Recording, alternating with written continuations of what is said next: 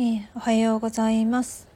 和製油と自然派化粧品の専門店ミューズネストのオーナーコンミヤです。さて昨日はですねちょっと飛ばしましたね。ちょっと体調がね悪かったんですよ。でもね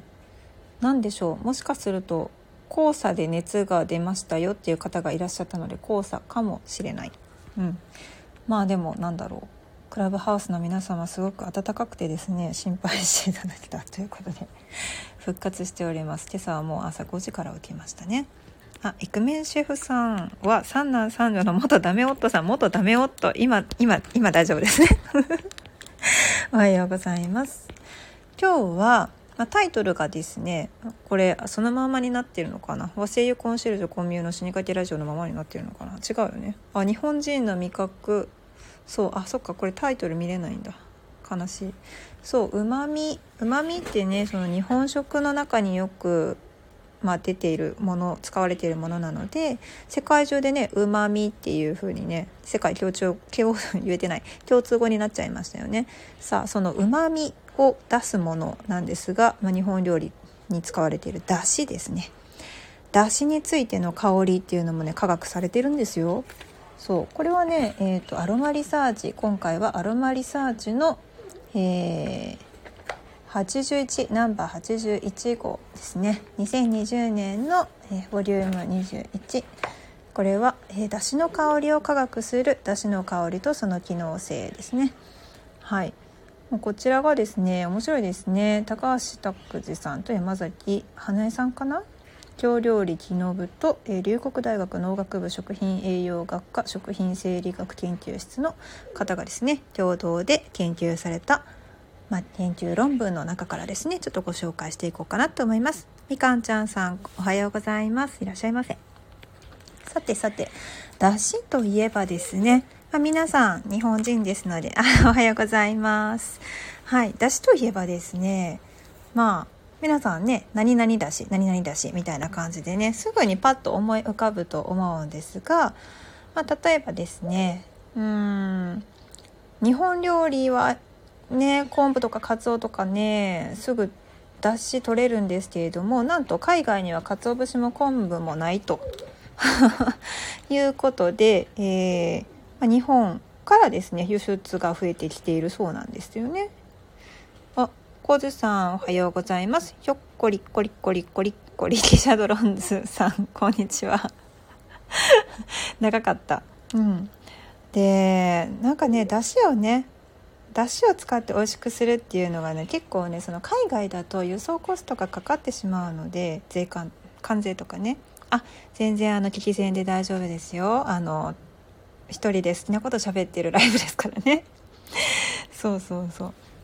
難しいんですって。まあねかつおかつお節とか昆布がねなければね難しいと思います。昆布とかないのかな？だってケルプとかさなんか昆布っぽいやつはいっぱいあるのになって思いますけどね、うん、まあでもそういうその調味料としての使い方として保存をしていないっていうことなんですかね。でなんかねあのこの中に書かれている文章では、まあ、鶏のささみとかドライトマト。うん、キノコ類を使用してだしの味わいに似たようなものは作れるが奥行きが弱くああしみるという飲んだ後の安堵感には程遠い。香りは栄養にならない。でも日本人であれば鰹節と昆布のだしの香りが大好きでやめられないのであると。いうふうに書いてあります。いや本当そうですよね。うん。まあ、確かになんかねどなんか鶏うん。鶏だしもドライトマトを使ったねあのお出汁もあとは例えばしいたけとかで取ったような出汁も美味しいんですけれどもねなんかこうかつおと昆布のあの出汁とはまたやっぱ違うよねっていう感じは本当ししますよね、まあ、それはもうアミノ酸の違いだと思うんですけれども。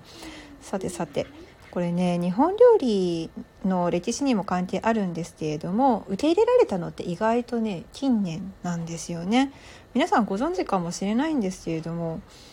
あの最初はやっぱり日本料理の香りっていうのはですねあまり慣れなかったみたいですね海外の方々。えーと、第2段落のところから読みたいと思いますけど、まあ、かつおだしの香り上品かフィッシーか なんかフィッシーって言ったらその英語だとうさんくさいっていうね意味合いも含んでますけれどもまあ要するに魚臭いかってことですよね。うん、2004年にフランスのルアーブルで日本料理を提供したことがあるがその際に出したお弁当と煮物椀は評価が非常に低かったと。お弁当も美味しくできて煮物椀の出汁も鰹節と昆布を使い香り立つ上品な仕上がりになった。当時は自信を失ったものであったが改めて考えると味ではなくほとんど全ての食材に含まれていた出汁の好気成分が嫌いだったのだと解釈できる。ですって。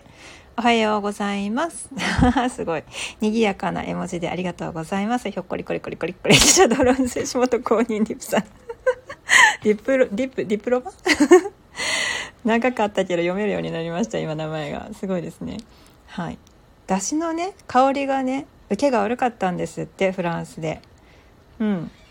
さて彼らは口々にフィッシーだといい魚臭さを毛嫌いしていたと。ああこれ That's fishy That's fishy fishy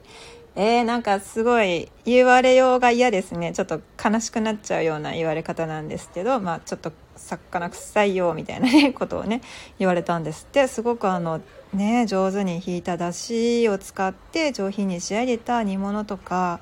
ねお弁当がねフィッシーって言われてしまったという。私たちにとってはね全くそんなことがないんですけれどもまあ、あの文化の違いというか慣れ親しんだ香りではなかったということなんでしょうか。さあ続きいってみましょう。ね。それが15年経った2019年になるとフィッシーだと言って食べない外国人の方が稀であると。ね、とても不思議な話であるって書かれていますけれども本当にそうですよね。15年前だと15年前と今とでそう人のその受け取る鼻の感覚器の方がですね変わるっていうことはほとんどないと思うんですがその受け入れられるようになったのはなぜかっていうすごいなんかちょっと疑問符が出てきますよね。私たちが例えば戦後ですね日本人がいきなりまあパンと牛乳みたいなね給食が始まったみたいなね。いやでも別になんかいや脱脂粉乳はですよ。うちの母曰く本当あのクソまずかったって言ってましたけど。よかった。私脱脂粉乳じゃない世代で。いやでもそのその本当にそのまずい今でもその美味しくないと感じるものじゃなくてですよ、ね、当時はあまり美味しそうに感じなかったが今はすごくいい香りだねって言われるようになってる。そうフランス。そうですね。フランスの方はそういう傾向があるっていうふうにはね伺いますけれどもねクメンシェフさんどうなんでしょうね。じゃあこれが例えばそうですね。まあ多民族国家であるアメリカに持って行ってた場合はどうだったんだろう？みたいなね。また別の疑問が出てきますよね。うん。はい、でちょっとね話は変わってくるんですが、えー、柚子ね。もう柚子って言ったらもう今もうほんと世界中でも柚子柚子柚子柚子って言われてるぐらいね柚子の香りっていうのは有名なんですよね日本の和製油を私は最初世界に売っていきたいんですよっていうお話をした時にもあもうねあの柚子の香りとかだったらもうみんなあの知ってるんでいいですみたいな感じのことを言われたんですよ。いやちゃうってっていやちゃうねんって柚子以外の 柚子じゃない香りを外に出したいねんっていうのを言ったりとかねしてたんですけれども。まあ、このね柚子、まあ、特に冬の時期のこの黄色い柚子ですねこれがすごくね外国の人にすこぶる評判がいいと。なんでなんでしょうね。あのその柚子の香りに関しては未だかつてそのこの柚子の香りが苦手という外国人には会ったことがないっていうふうに書かれています。ね、だしと柚子、まあ、両者は外国人にとって初体験であったにもかかわらず思考性の相違を考えると非常に面白い実例であると考えられる不思議ですよね。ね柚子だけ柚子の方はものすごくこう受けが良かったわけですよね。要するに、うん、最初から、うん。まあ、柑橘系っていう柑橘系の香りはまあ万人にですね受け入れられやすいとは思うんですよ。受け入れられやすいとは思うんですがそれでもやはりその苦みのある柚子の香りっていうのは結構独特ですからね。それでもその受けが良かったっていうところが不思議ですよね。だってこうベルガモットとかライムとかレモンとかオレンジやグレープフルーツとどれをとってもちょっと違った香りですからね柚子ね。うん。そうなんですよね。不思議。まあ柚子の場合っていうのはその実物を見なくてもまあ、大体ですね外国にある柑橘類と視覚的比較が起こらない状態、まあ、つまり見せずに香りを嗅がせた状態。は大好きな状態を引き起こすのはその香り自体が彼らの脳内の比較対象物過去に体験した柑橘類の香りとの優位性が存在している、まあ、今まで書いたような、まあ、オレンジとかその他グレープフルーツとかいろんな柑橘ですね海外に存在している、まあ、うん、柑橘類の香りと似ているよねってなるんですよね。おイクメンシェフさん。そうですね。動物性は宗教的ハードルがありますが植物性にはそれがないから。そういったものもあるかもしれません、まあ、例えばそうですね。ハラル認証が必要な国なんかだと、まあ、おそらくそういうこともありますよね。うん。さてさて。出汁の味わいについて第3章に入ってくると出汁の味わいは慣れにより理解されていく。というふうに書かれております。そう小津さん。柑橘はねやっぱ世界共通みたいですね。柑橘のない国があって柑橘類を今まで食べたことがないよっていう人種の方々だったらもしかするとなんだこの香りはっていう風になったのかもしれないですけれども、まあ、フランスにはですねいろんな柑橘がもうすでに溢れていたっていう事実があると思います。ね出汁の味わいは慣れにより理解されていく。私たち慣れって好きになったんですか？日本人は慣れて好きになったんでしょうか？でもねあのうちの子供の場合ですよ。うちの息子の場合は、まあ、生まれてからですね、まあ、おっぱいを卒業しますと大体ね半年ぐらいから離乳食が始まります。その離乳食の時にですね、えー、彼らはおかゆ10倍がゆから始めるわけですね。お米の薄まったおかゆ。でそのおかゆをですねまあね手作りをするわけですよ。最初あのウイザンの1人目のお母さんっていうのは真面目に作ろうと思ったりするわけですよおかゆを。自分たちが食べるご飯と別におかゆをね作るわけです赤ちゃんのために。食べない。作ったのに食べない。もうね辛かったですね。やっぱりこう手間暇かかるんですよ離乳食って。手間暇かかるんだけど食べない。もうなんならこうあーって言っていやプイってされたあげくに口の周りにべちょってついた後スプーンベーンとかやってこう吹っ飛ばされたやつとかして床に散らばるおかゆみたいなね。もうもう惨状ですよ。地獄絵図が繰り広げられるんですけどそこにですねなんと私はまあ、産後になんかちょっといただいた茅野屋さんのですねお出汁があったんですよ。ちょっと高級な。じゃあもうちょっと出汁入れてみようと、ね、で出汁をですねちょっとおかゆに混ぜたら食べた これは日本人がその出汁の味に慣れて食べるんじゃないよねって私がその感じた瞬間でしたお、イクメンシェフさん、北海道にはみかんがない。ま、マジですか？北海道にはみかんがない。まあ、確かにそのちょっと温暖な気候ではないと、えっ、ー、と、温州みかんの場合は多分育たないのかな。うん。柑橘類。イタリアの方ではでもね、シリアレモンとかいろいろありますしね。北海道の井戸で育たないのかな？うーん、面白い。そう、コズさん確かに一人目は真面目でした。そうそう。真面目にやってみるんですよね。で、あ、真面目にしなくてもよかったよねっていうのに気づいてからは皆さん2人目からはあの楽だと気が楽だと言っておられますお母様方ね私はもう一人で終わったんですけど でもこれ慣れによって理解されていくっていうふうに書かれているのはまあえっ、と日本人的 DNA 以外っていう感じかなと私はちょっと感じています。ね。あのまあ、西洋の料理のようにサーモンをバターでソテーして魚を取り出した後牛乳と白ワインを入れてソースを作り一緒に食べることが自然な香りなのかというと疑問符がつく。そうですよね。かなり調理して調味をしているわけですよね。魚は海に住んでいるわけであって陸には存在しない。その異空間の食材を組み合わせて食べているのに美味しいと感じその風味を楽しんでいる。これは私が5歳の時にフランス料理のレストランで初めて食べた一品であるが今でもその料理が、味も香りも美味しかった記憶が未だにある。一方蒸した甘鯛に引き立ての一番だしで作った煮物椀は昆布も鰹節も甘鯛も海のもので一緒に食べることに整合性はあるのに初めて食べる時には指向性に個人差地域差が存在する。その解明が香りの仕組みを解き明かす重要なヒントだと思っている。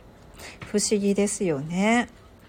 確かにもうめちゃくちゃじゃないですか海にいるものを釣って 運んで内陸に運んできて牛から取れたですよバターでソテーしてでしかも魚取り出した後に、まあ、牛から取れた牛乳とあとブドウを発酵させて作った白ワインとかを入れてさ食べるって言ったらなんかもうすごいですよね。海と陸と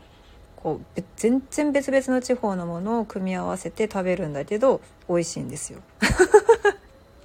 そう美味しい。そう日本人も初めて食べても多分美味しいと感じる味なわけですよね。でも海のもので海のものを調味調理をしたあの甘鯛のですね煮物。だとえー、まあ、ちょっとね地域差とか個人差によっては魚臭い。と感じることがあると不思議ですねなんでなんだろうっていうことですよね。うん、でこの鰹節のねだしが、まあ、日本料理の中ではすごくたくさん使われるんですけれどもこの鰹節のだしについて多角的な視点で科学的研究が進められているとのことです。ほうどんな研究なんでしょうね。鰹節の指向性と後期の代わり並びに鰹節と昆布の合わせだしの精神的疲労改善効果に関する科学的知見だそうですよ。あら面白い。あパンパーパーティーさんこんにちは。あのね今ねだしの話をしています。さてさてさて葉月さんこんにちは。なんかねどういうことでしょう？鰹節のねか鰹節の指向性。まあ、これは分かりますよ。鰹節の、まあ、香りが好きかどうか、うん、ですよね。ただ鰹と昆布の合わせだしの精神的疲労改善効果。え嘘？みたいな感じですよね。あおはようございます。パンパパーティーさん。ね。これねマウスを用いた実験が行われているんですが、えー、まず鰹だしの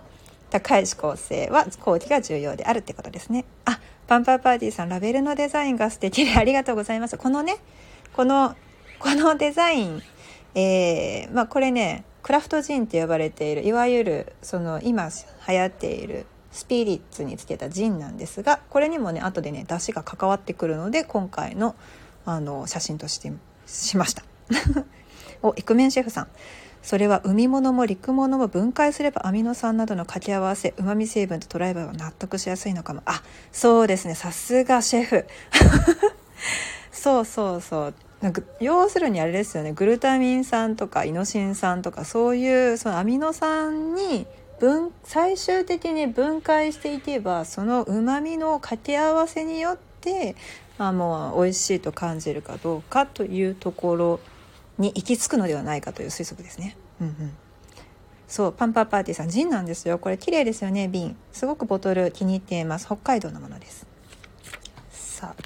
さてですねマウスを用いた実験でかつおだしの高い指向性について。ねあの これねマウスのレバーを押してもらうんですよ。マウスにレバーを押してもらう。マウスのレバー押し行動を用いたオペラント実験。ねかつおだしが高い報酬効果を有することが報告されていますと。レバーを押すと資料が得られることをマウスに覚え覚えさせた後に油とか砂糖水とかかつおだしとかをあの資料として何回レバーを押してその食品を得たかっていうのを測定します。レバーを押す回数はま残像し定められた回数のレバーを押さなければ次の餌が獲得できない仕組みになっている。例えば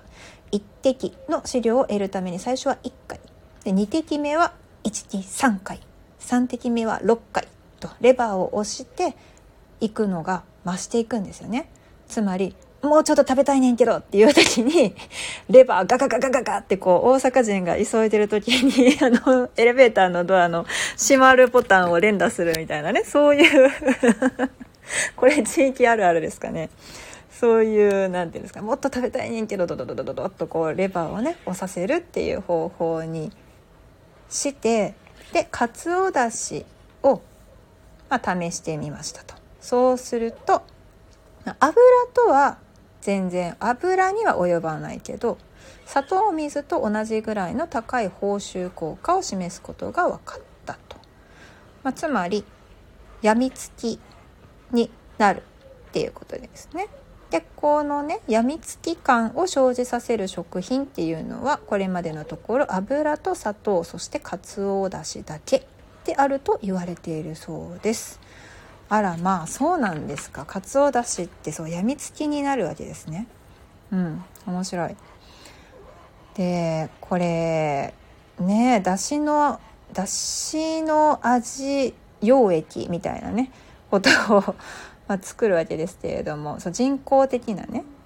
味と匂いを分けるためにじゃあこのかつおだしのアミノ酸とか核酸塩分とかを分析してそのデータに基づいて作っただしの味溶液水溶液みたいなもんですけどだしの味溶液を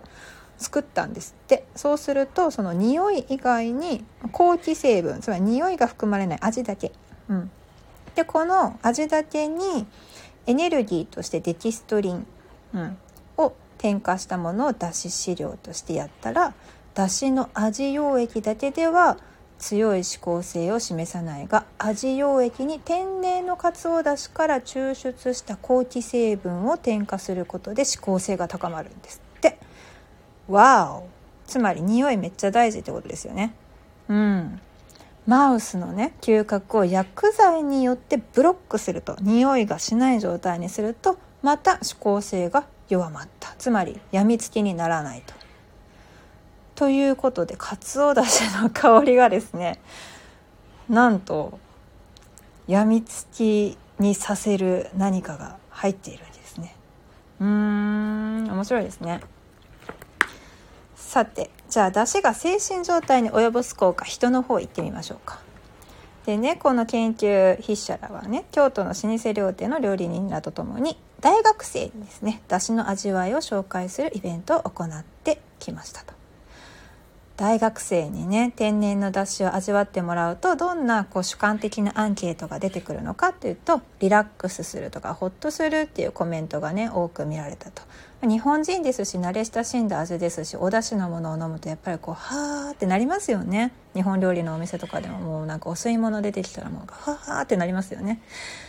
はい。で実際ですねこのホッとする感覚が生まれるっていうのは皆さん体験されたことあると思うんですよね。じゃあなんでなのか、まあ、どれぐらいなのかっていうのをちょっと調べてみましょうということで真面目にですね自律神経の活動の変化をですねこの方々はですね測定しております。で、えー、どういうふうに測定したのかっていうと出汁を摂取した時の自律神経活動を心拍変動パワースペクトル解析法により検討した。うん、心拍ですね。自律神経活動とその人の精神状態っていうのはねあのよく結びつきが強いので、まあ、自分がですね、うんえ全然なんか緊張しないけど え全然大丈夫やけどって言ってても心臓バクバク言ってたらいや緊張してるやんっていうのがバレるわけですよ。汗かいてるやんとかね。そういうのがバレるわけですよね。だからその自分では調整呼吸以外はですね自分では調整できない。これが自律神経の活動なので、え、まあ測定にいろいろ使われるわけなんですけれども、まあ、交感神経優位とか副交感神経優位とかよく言われますよね。交感神経はあのまあなんだろうな。こう起きている時戦う時緊張している時。副交感神経はリラックスしている時休息の時、まあ、食事を食べる時とかね言われますけれども。さてこの日本料理に使われるまあ、最も頻度が高いかつおと昆布の合わせだしですね。何の CM やねんっていうぐらいこれ叫んでますけど。かつおと昆布の合わせだし、はい、これを使ってだしをまあ、摂取する前と後での自律神経活動を測定したそうです。で、えー、とどんなものを使ったのかこれはかつお削り節のおよび昆布を、えー、と市販のミネラルウォーターによって出した合わせだしですね。でそれを冷凍保存して実験実施当日に解凍して60度に再加熱したものを 50ml とでコントロールとして同じ量の同じ温度の水も用いました。つまり対象実比較対象実験ですね。だし 50ml と水 50ml ということですね、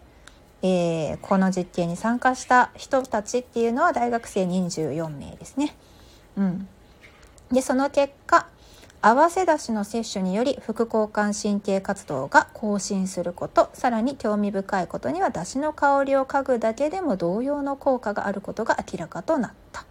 ということです。おーということはですねお吸い物を飲むとホッとするとともに精神疲労が薄まるとイラ もうイライラとかストレスとかがちょっとこう和らぐというような結果が出たわけですね。うん面白いですね。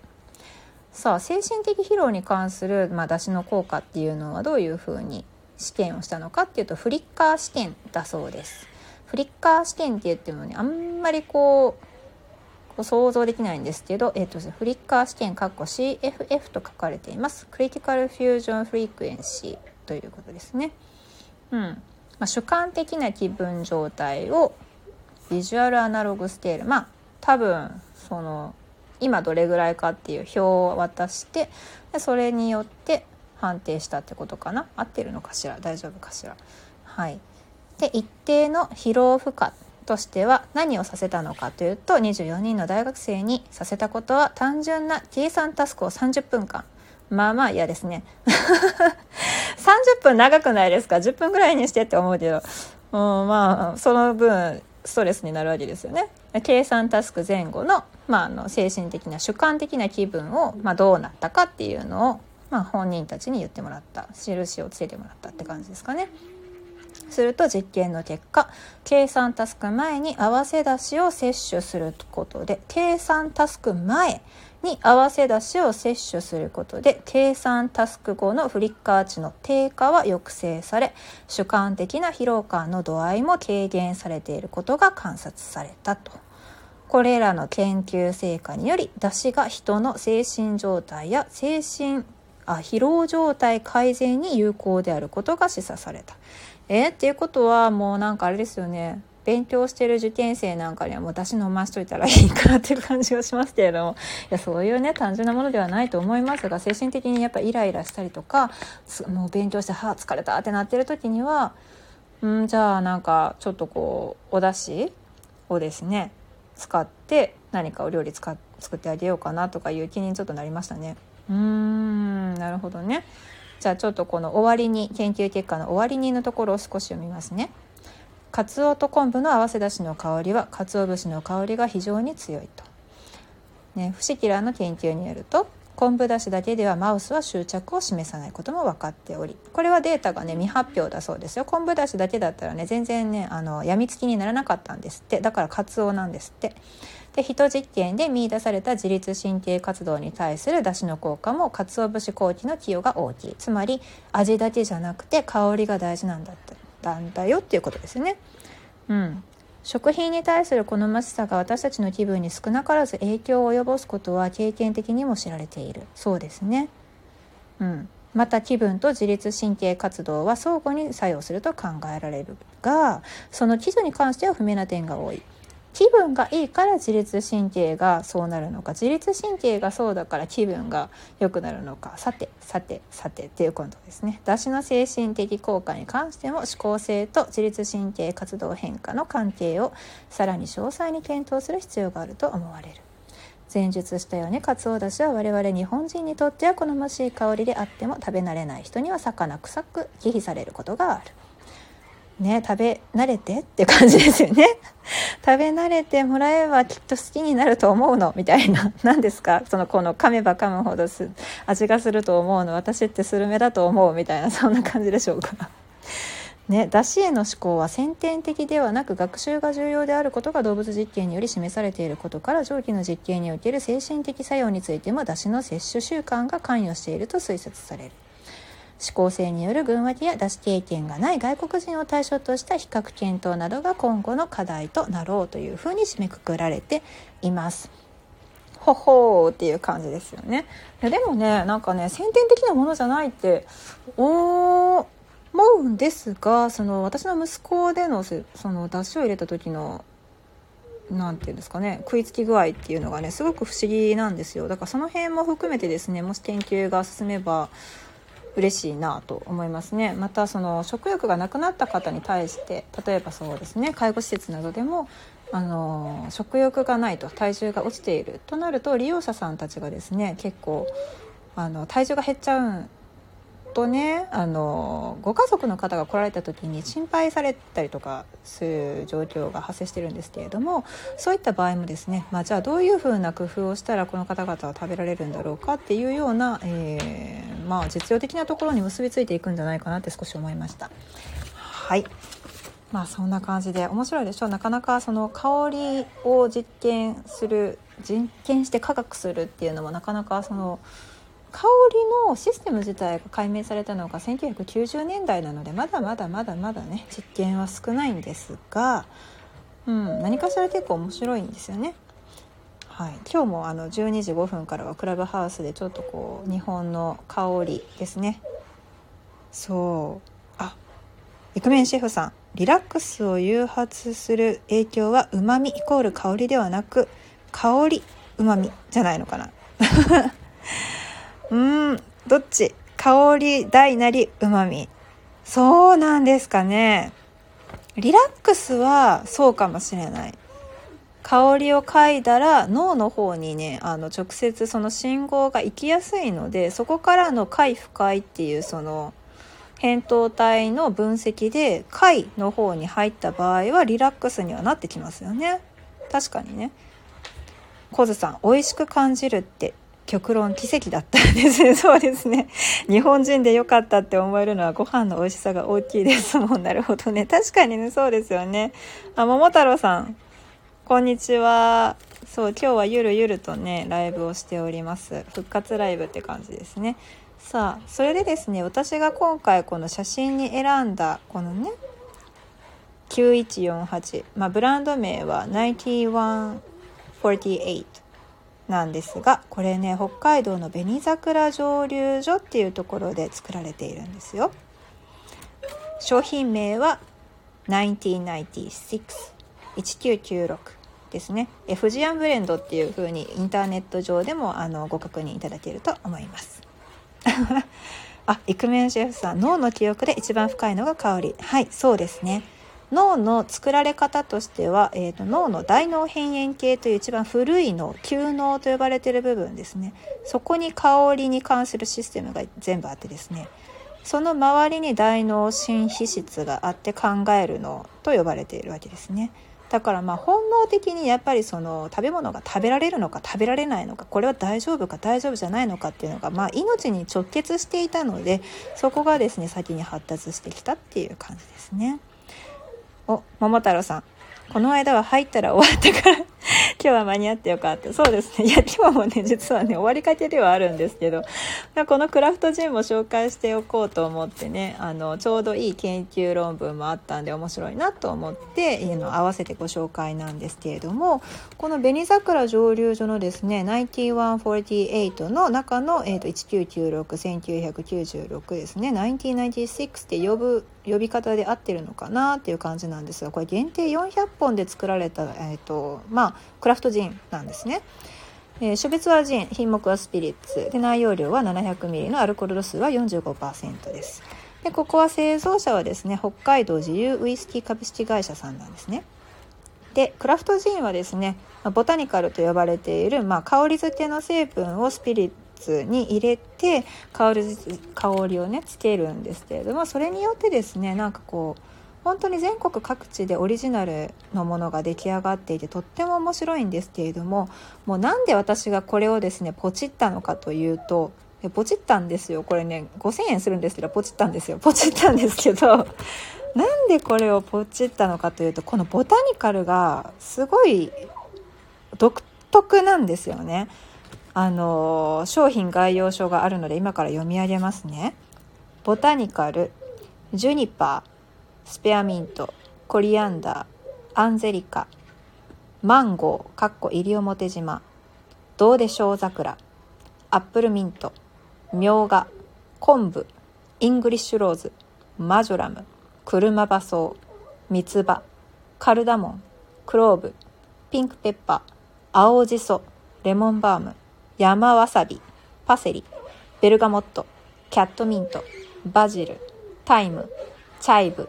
いちごスイカズラシナモンブルーベリー切り干し大根ラベンダー干し椎茸 何それっていう感じですよね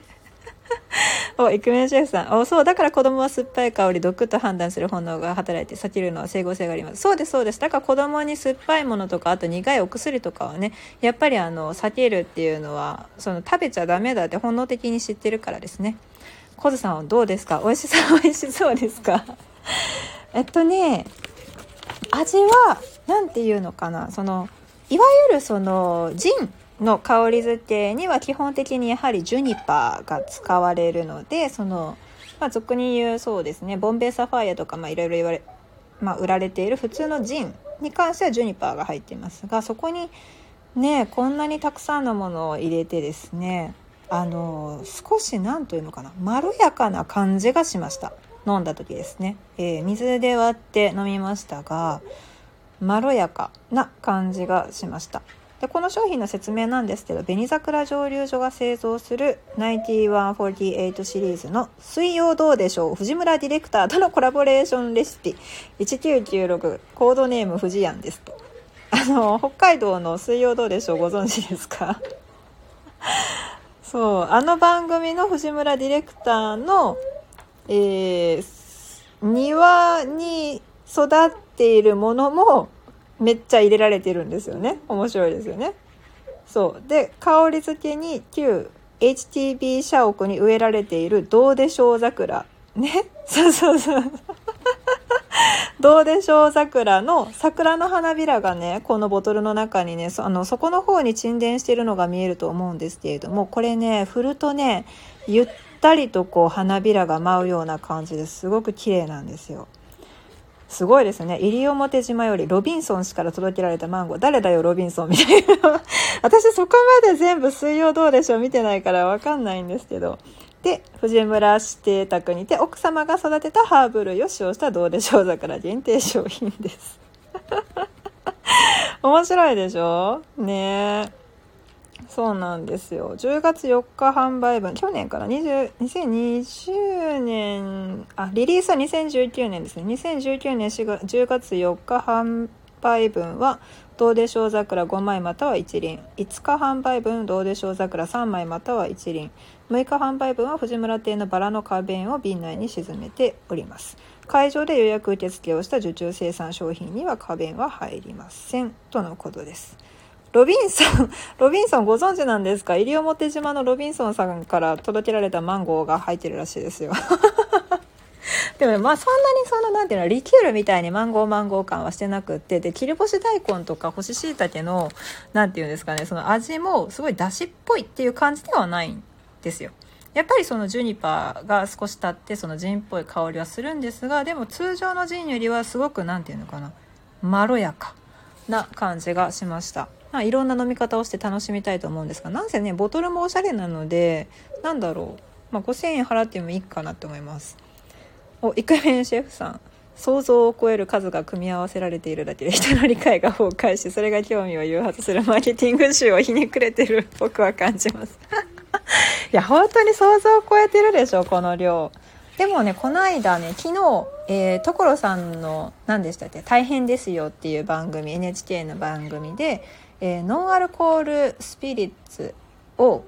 自分で作っている方がいらっしゃってでその方はですね川辺に行ってです、えー、ノンアルコールなのでスピリッツだけどノンアルコールっていうのがねなんどういうこっちゃって思ったんですけど40種類ぐらいはなんかね持ち合わせているらしいですよ。ボタニカルを。すごいですね皆さん。まあ、でもこの日本全国いろんなそのボタニカルを使ったですねあのクラフトジンが発売されていて コズさんは乗っちゃうんですね。私そういうのに乗せられちゃう人です。ということなので。あの今私はですね月に1回 Zoom であの和製油ワイワイ会というのを開いてるんですけどその無料のしゃべり場の時にですね、まあ、月に1本こういうクラフトジンで、えー、とちょっとこう日本の国産のねあのいろんな土地のものを使ったものをポチろうと思ってるんですよ。次どこにしようかなってめっちゃ思ってるんですよね。今うちの家にあるので島根の氷見酒造氷見酒造かな？えー、右小森の川という黒文字焼酎があってでその次に買ったのが秋田杉ジンですね。秋田杉で香り付けしたジン。で3番目に来たのがこのあの1996なんですけど富士山ブレンドですね。来月はそうですね。ちょっと南国の方に行くか関東に行くかでちょっと悩んでますね。はいあの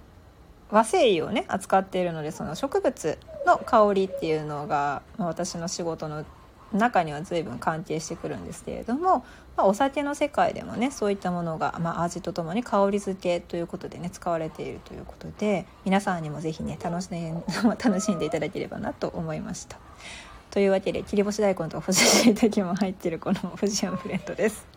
その前に、えー、かつおだしとかつおと昆布のえー、合わせだしのお話もねさせていただきました。はいというわけで今日はねなんかクラブハウスは、えー、ジャパンタウンホールが開いてみんなそっちの方に入ってたんですけれどもなんかあんまりその新しい発表に関してバンバンバンバン言うかって言ったらなんかちょっと違うクリエイターの紹介とかだったのでちょっと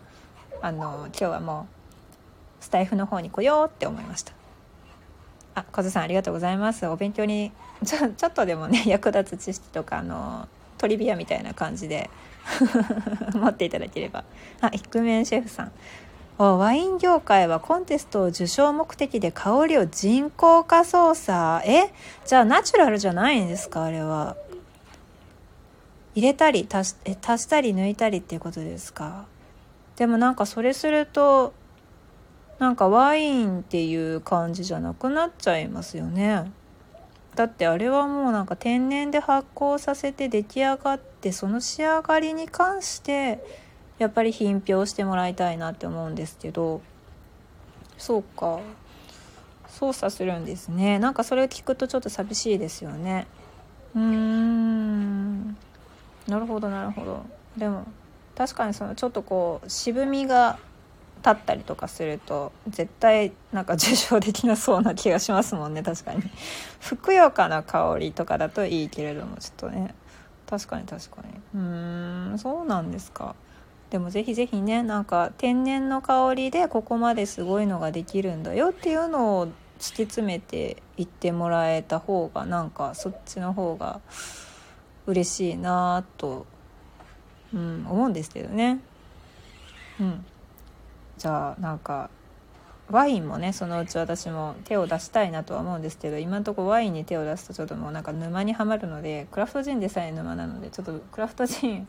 集めまくった後でワインに行きたいと思います。はい。というわけで、えー、そうですね。息子が受験勉強とかを押しだすようになったらですねこうそっとお出し出してあげようかなと思いました。では皆様、えー、今日は金曜日ですね。はい。あの週のまあ平日の最後ということで大阪も緊急事態宣言がね25から出る感じなんですがどうなるかわからないんですけれどもあの、ね皆さん本当に元気で過ごしてください。あコズさんありがとうございます。フォロー。あイクメンシェフさん楽しかったです。ありがとうございます。なんかねたまにこうやってねあの論文出したりとかしてこうやって喋ってやってるんですけどうん、まあボイシーではあれですね。あ、まあ、明らかにアウトな43分ライブやってるっていうね。はい、でもながら聞きでこうやってあの楽しんでいただければ嬉しいなと思います。またよろしくお願いします。はい。では今日はこの辺で終わりますね。また遊びに来てください。では良い一日を良い週末をお過ごしください。ありがとうございました。